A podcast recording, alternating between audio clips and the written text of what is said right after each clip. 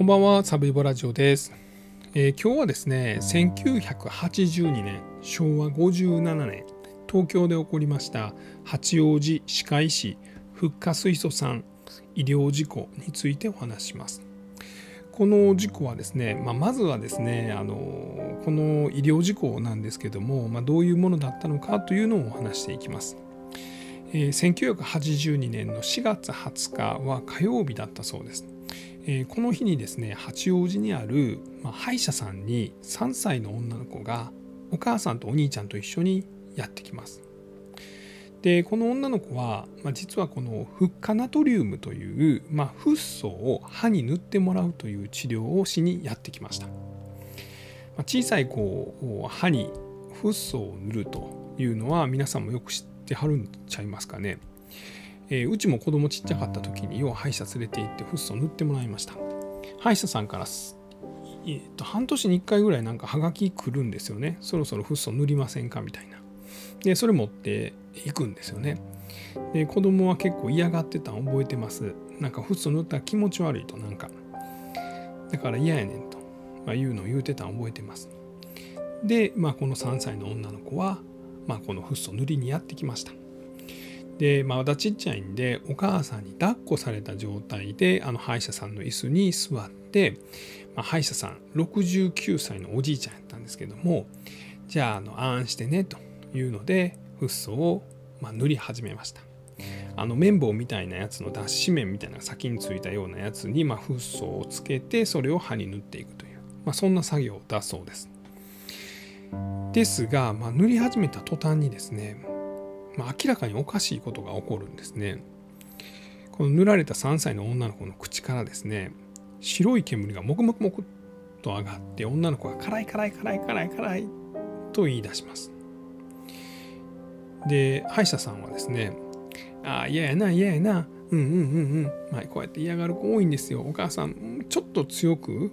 押さえといてもらえませんか?」というので嫌やなでももうすぐ終わるからなっていうので女の子の口無理やり開けて、まあ、フッ素を塗り続けます。そしたら女の子3歳なんですけどお母さんをこう振り払ってですねこうエビ反りになるような形で地面にボンと落ちてしまいます。さらに地面に落ちたらそこでバタバタバタバタバタバタとこうのたうち回るんですね。で辛い辛い辛い痛い痛い痛いと言います。なんかおかしいなと。で女の子を見ると「大丈夫大丈夫」って見ると口からですね鼻からもですね赤黒い、まあ、なんか液体を「おえおえ」と言いながら出します。歯医者さんは、まあ、おじいさん69歳の歯医者さんなんですけど、うん、これはおかしいなともしかしたらこの子はフッ素に反応する、まあ、特異体質なんじゃないかということですぐに119番通報しました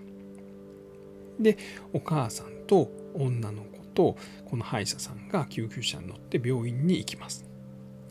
で病院で診察した、まあ、お医者さんはですね、まあ、この顔は真っ白。でも口元には口元はですね、まあ、赤黒くてですね。でさらに舌は真っ白。で鼻と口からこの赤黒いこの液体をまあこう出してると。まあ、こんなん30年医者やってたけど見たことないというような症状だったということです。でお腹も痛い痛いと言いながら女の子は亡くなってしまいます。で、まあ、その翌日ですね、えー、まあこの女の子のお通夜が行われるんですけど、まあ、歯科医師はこう、まあ、誤りに本当に申し訳ありませんでしたって言いに行くんですけど、まあ、こう遺族はですね「お前何してくれとんねん」と、まあ、いうことで、えー、責め立てます。でこの歯科医師はその場で、まあ、こう倒れてしまったと、まあ、いうことなんですね。で、まあ、この女の子にフッ素を塗ってそんなことになるわけないんですね。で結論から言うと実はこの歯医者で塗るフッ素っていうのはフッ化ナトリウムという物質で、まあ、これがですね歯の表面にバリアみたいなのを作って虫歯になりにくくなるんですねでまあそれは飲んだりしても無害なんですですがこの歯医者さんが塗ったのは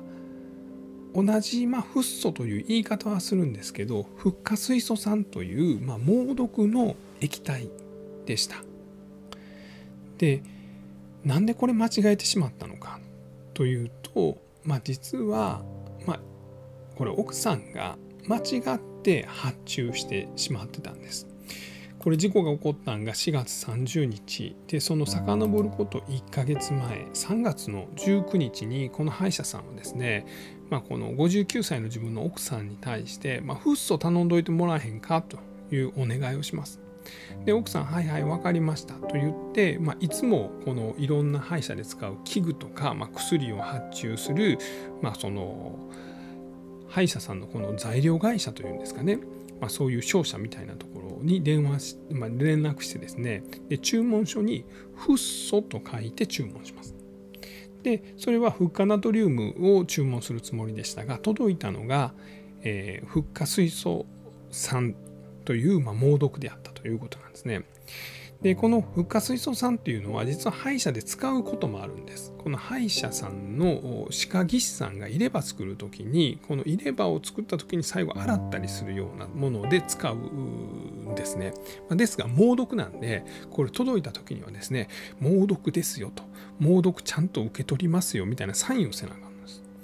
でこの69歳のこの歯医者さんはまあ、この猛毒のサインにちゃんとサインしてですね。でそれを瓶を、まあ、いつもフッ化ナトリウムを置くところに置きます。まだ気づいてないですね。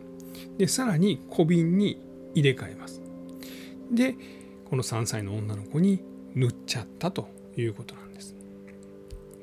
で、まあ、実はこの奥さんに頼む時に、まあ、ちゃんとフッ化ナトリウムって言ったら、まあ、こういう間違い起こらなかった、まあ、奥さんも注文する時にちゃんとフッ化ナトリウムって注文してたら間違いなかった。でこの材料会社もフッ素と書かれてただけでフッ化ナトリウムですか？フッ化水素酸ですか？どっちですか？とちゃんと聞けばあの間違いなかったと。でさらにこの歯科医師もこの材料会社から届いた時にこれフッ化水素酸とこうラベルに書いてるんで一目瞭然さらにこの毒物なんでこの毒物の取り扱いにサインしたというのでも気づけたまあ何回も気づけるポイントはあったんですけれども、まあ、それがま不運にも気づけずこの女の子が亡くなってしまったという、まあ、そういう医療事故なんです。で、まあ、もう一つですね、まあ、実はこの歯医者さんのこの、まあ、奥さんがですねちょっとやらかしておりまして、まあ、実はこの奥さんは、まあ、かおかしいっていうのは女の子が、まあ、この病院に運ばれた時に思ったんです。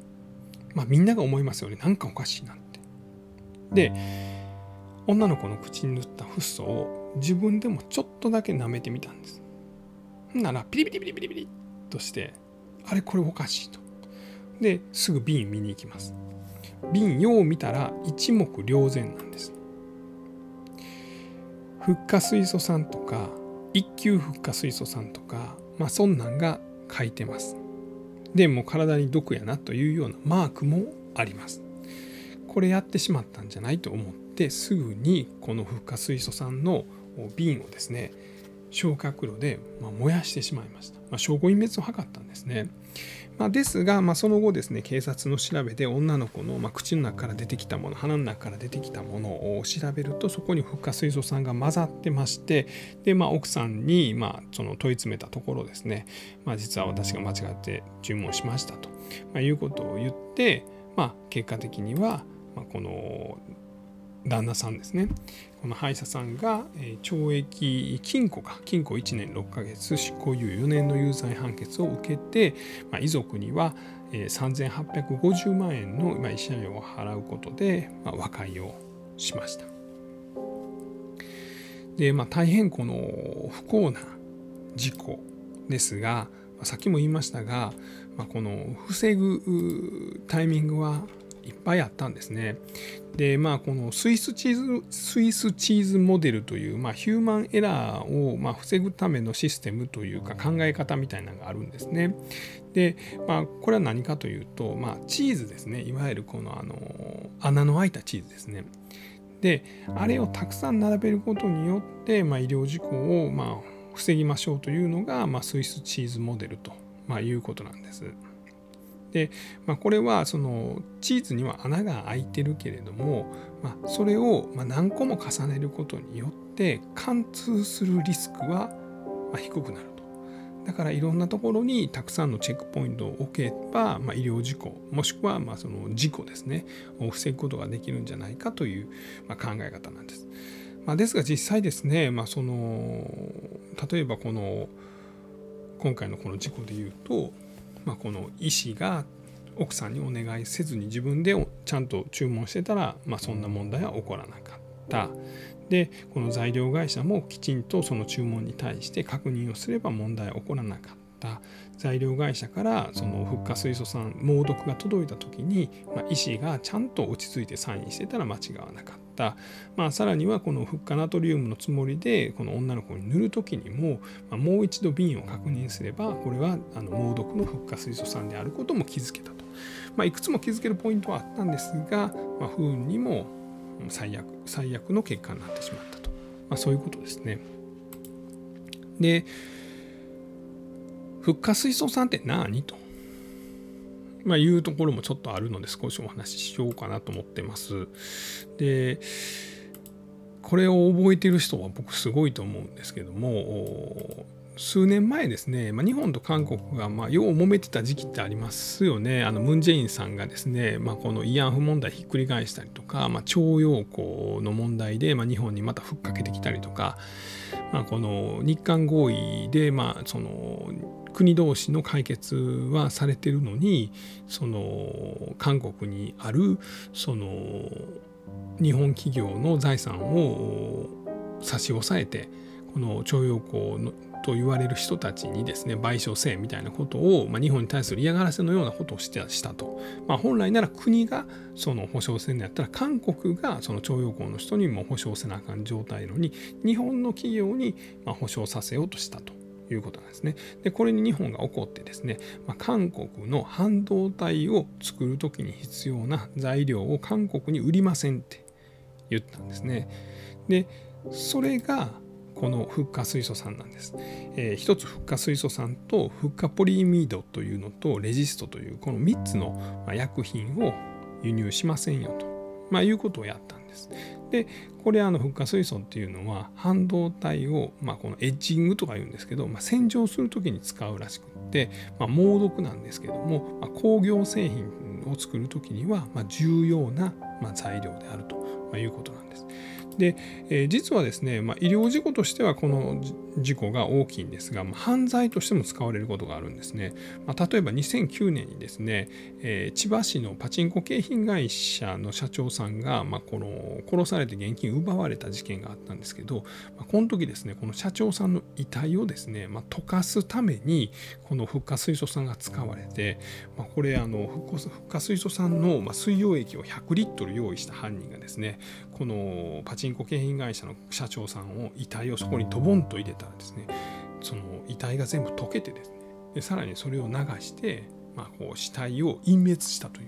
まあ、そういう犯罪にも使われました。あとはですね、えー、これいつやったかな。あの同僚の女の人の靴に、まあ、フッ化水素酸を、まあ、塗ったという40歳の男がいたんですね。で、えー、これでこの塗られた女の人の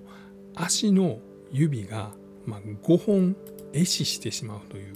まあ、そういう事件もありました。で、えー、これですね確かこのどっかの研究所で起こった、えー、事件なんですけどもあの、まあ、この40歳の男が40代の女の人のことを好きになったんですね。で、えーまあ、その人と付き合ってくださいと、まあ、いうようなことを言ったんですが、えー、嫌ですと、まあ、いうふうに言われてでこれで、ま、こいつに、ま、こう嫌な思いさせたでというのでこの40代の男を振られた方がですねこの山梨県にその研究所があったんですけど研究所内では靴を履き替えてたんですねみんな。でこの靴を履き替えた時に女の人の靴にですねこのフッ化水素酸を塗りたくってですねで女の人は帰る時に何も知らずその靴を履くんですねでそれを何日も繰り返してた末に左足の指の先端部分5本分が壊死してで、まあ、切断をせなあかんようになったという、まあ、こういう事件も起こりました。まあ、で実はこのフッ化水素っていうのはこう細胞の中でこの